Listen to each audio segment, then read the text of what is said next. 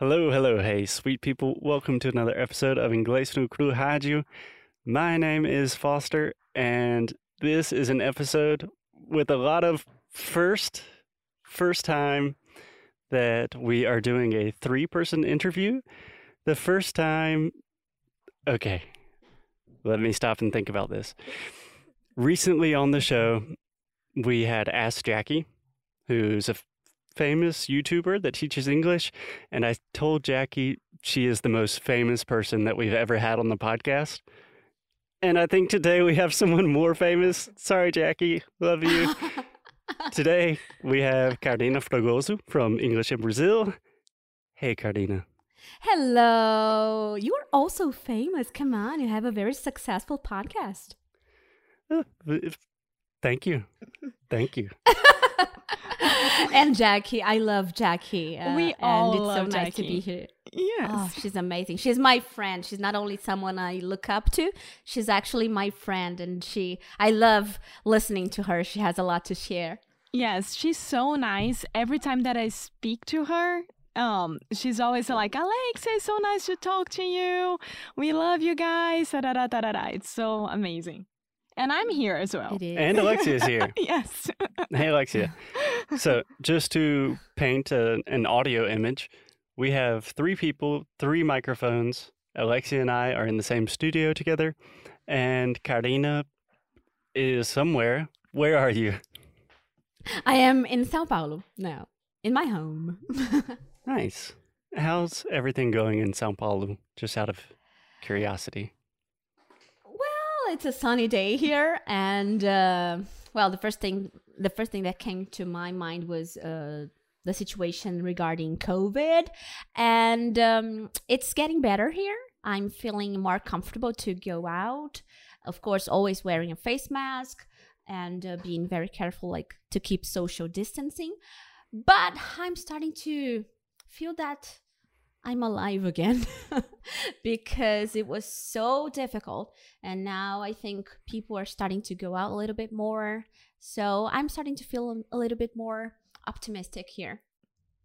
Yeah, I think it's the same for us here because in Portugal, we have already 85% of the whole population vaccinated right now. Oh, with the two uh, shots? Yes, with the two doses, Whoa. and it's amazing. So now we can come to our co-working and not wear masks masks anymore and we are Really? feeling yes we are feeling a little bit more like back to normal and i'm Mhm. still taking baby steps and not doing that much yet but like it's normal life almost that Yeah, it's still kind of weird. Everything's weird, but I'm feeling a little more Yeah, be- optimistic. because we are a little bit insecure uh, because we've we've been through so many uh, difficult things.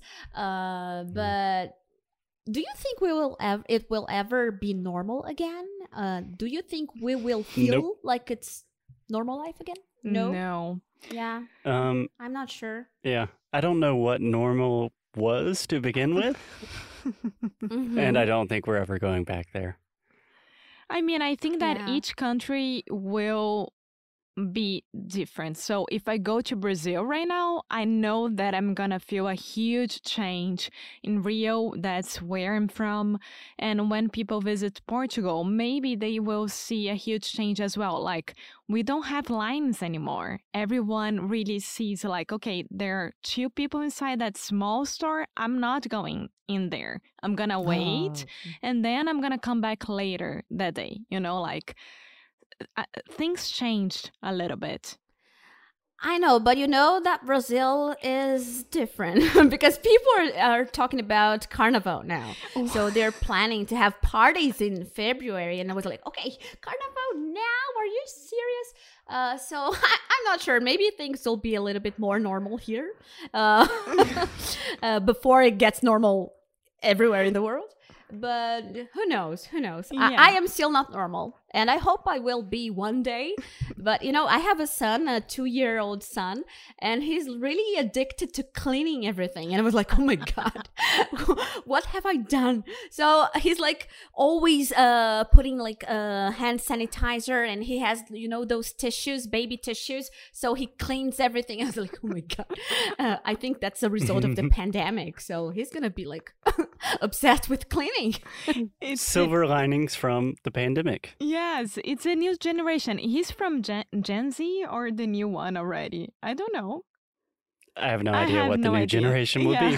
He's a baby boy, and he's very, He's a baby boy. very clean. awesome. yeah. So, Carina, hmm. I think everyone that listens to our podcast, they already know that we are super casual. In general, we are very unprepared for this podcast. At least speaking for me personally, this is like the most unprepared I've ever been, especially for someone with as big of an audience as yours. I've never really watched your YouTube videos nothing against you. It's just I already speak English and don't really need to. No, no, no. But you need to, if you want to learn English, you have to watch my channel. Well, that could be true. I don't know. You I had haven't to seen them. watch her channel and listen to English no Cru Rádio. That's a perfect duo. yeah. Yeah. And also English in Brazil podcast. Come on. I also have a podcast yes, now. yes, that's very true. Yeah, so I think most people listening probably know who you are, what you do. Um, but I would love to know kind of you've been doing this for a long time, making YouTube videos, teaching English to Brazilians. We've also been doing it for a long time. I was thinking today, like, it's more than 10 years for me. And I'm curious about, like, what are some of the things that you've learned teaching English to Brazilians? Oh, that's a very general question. I have, and I have so much to share. So I've been on YouTube I, for I ask very open ended questions. yeah, it's like I could talk about everything here, uh, about anything. Uh, so I've been on YouTube for seven years now, but I've been a teacher for about 15 years because I started teaching um, uh, in language schools and even regular schools here in Brazil, high school students. So I have lots of experience with uh, many kinds of students, all kinds of all, all levels, all ages, and I've always been really happy doing what I'm doing, do, doing what I do. Uh, then I started YouTube, and I, I, I, I noticed that the responsibility is even bigger when you're on YouTube because I used to say things like, "Well, you shouldn't say this because people don't speak like this." And then I would get a comment, well, but here in Scotland, everyone speaks like this. uh, but here in Australia, this expression is very common. And I was like, okay, or, or even in the United States. So here in uh, Texas, everyone uses this expression. And I was like, okay, so I don't have only a group of students, a, a group of Brazilian students here. It's native speakers watching me, it's teachers watching me, it's everyone watching me. I don't have any control over my audience. So I started to think that the responsibility is really, really big. So I have to be very careful about every word I say. So, well, it's not that common in this area. Maybe the most polite uh, option would be this one, but it's not wrong, you know? So I, I started um, paying more much more attention to the way i teach. And i think that if i went back to teaching uh english like uh, private lessons i'm not teaching um private lessons anymore but if i if i restarted doing this now i would be as careful as i am on youtube now because there's not only one english. English is a global language. People speak in different ways every in every corner of the world world. Uh, so i think the most important lesson that I've learned is be careful about what you say. the main thing you've learned is be careful with what you say. I totally understand where you're coming from, especially on YouTube. People can be crazy. And hmm, I'm just thinking about how different that is from what we tell people is like almost don't worry about what you say. Like anything works as long as you're saying something. So, do you see that as a contrast? Do you feel a lot of friction with that? Because our real goal is like getting people to talk in the first place. Do those words make sense? Yeah yeah i think I, I understand what you're trying to say. So of course i want my students to feel confident to feel comfortable and to communicate. So this is the first and main step. You need to communicate. It doesn't matter if you're making mistakes if your pronunciation is not perfect if you say word instead of world if it's in context probably people would understand you. Um, but I don't think that as a teacher, I would say, well, you can speak anything and that's fine. You don't need to learn more. I always encourage my students to do their best and to learn it more and more because I think that's the beauty of language learning. You you want to learn more. Of course, you don't want to you don't need to speak like a native. Of course not but it's so nice when you learn another another expression or you improve your pronunciation uh, when you start uh, when you have more vocabulary to express what you want to say because of course you can communicate with a very uh, limited vocabulary and that's fine but when you learn more more words more expressions more collocations you feel more confident you feel more more independent to be yourself and so that I think we have to find a balance. Of course, people would would understand you if you just go to McDonald's and say number one.